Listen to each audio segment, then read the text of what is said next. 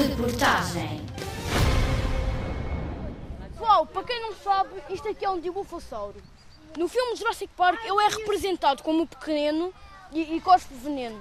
O Dilophosauro é um dos dinossauros que andam à solta em Sintra. Ele vivia na América e era carnívoro. Dois metros e meio de altura, muito maior do que tu e eu. Anda sobre as duas patas de trás, tem uma crista de cada lado da cabeça.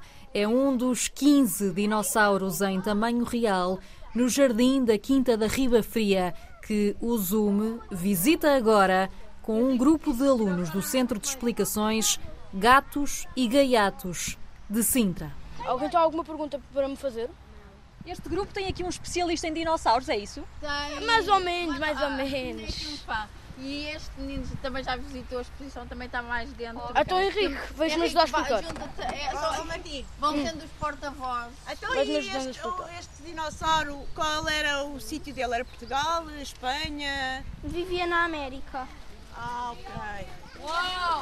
É preciso esticar o pescoço e olhar para cima para ver o focinho de grande parte destes dinossauros que vão aparecendo por entre as árvores do jardim. Por exemplo, os Velociraptors, da- a família dos Velociraptors, hum, eles tinham um dedo do pé levantado para os ajudar na caça. De mochila às costas e ténis nos pés, para andar pela terra e pela relva do jardim, os gaiatos veem ao vivo dinossauros que até agora viram no cinema. Esse é o Velociraptor. Nos filmes do Jurassic Park, por exemplo, represe- representam-no como maior e sem as partes das penas. E era carnívoro. Em Sintra, é no Museu de História Natural que estão muitas das provas da passagem dos dinossauros pela Terra.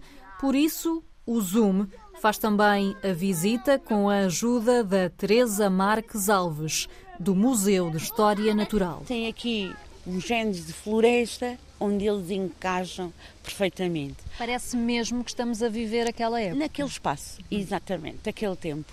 Já sabemos que estamos eh, a falar de dinossauros, mas os mais pequeninos vão ouvir esta palavra da paleontologia e A vão ficar. O que é isto? O que é isto, afinal, Teresa? Ora, a, a paleontologia estuda o quê? Os fósseis. E os fósseis são pedras. Pedras que representam vida do passado, de há milhões de anos. Por alguma razão e porque foram criadas condições no terreno, há uma espécie que morre, que fica ali, coberta por um sedimento. Imaginemos a lava de um Pequenas vulcão, areias, não é? Pequenas- areias do mar, elas ficam cobertas e com os milhões de anos as partes duras desses animais transformam-se em fósseis. Pedras com forma de vida. Ao todo, quantos dinossauros podemos ver nesta exposição? É 15, mode- eh, 15 modelos, sendo que dois são mesmo para brincar.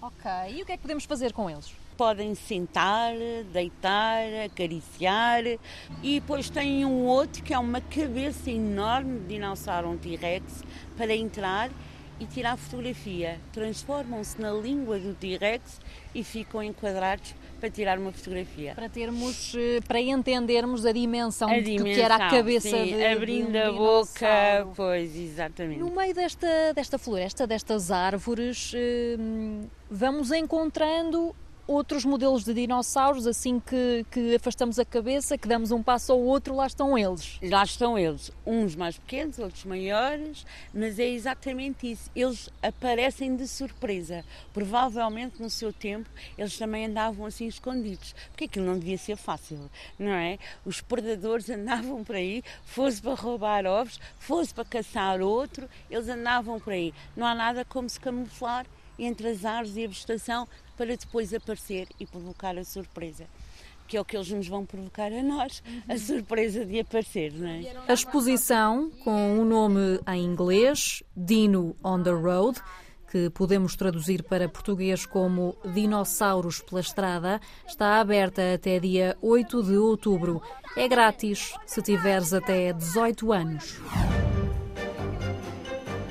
Se tiveres notícias importantes que queiras partilhar connosco, escreve para radiozigzag.rtp.pt